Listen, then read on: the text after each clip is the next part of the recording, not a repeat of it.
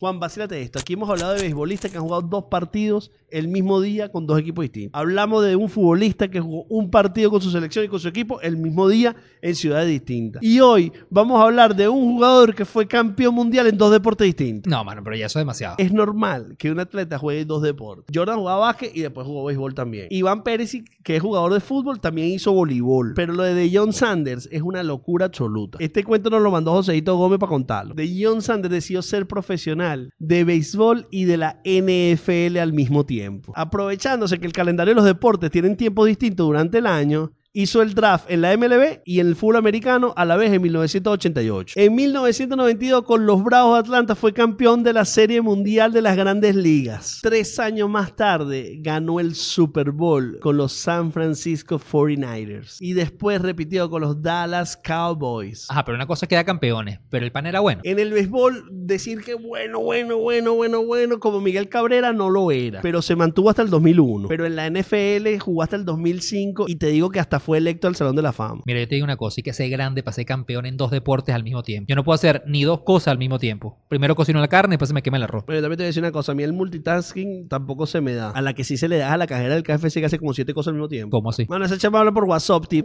hablan, piden la orden, cambian dólares por bolívares, hacen el cambio, te dan vuelto, te hacen todas esas cosas al mismo tiempo. Bueno, eso es ser cajera de KFC. Ni de Ion se atrevía tanto. No lo creo.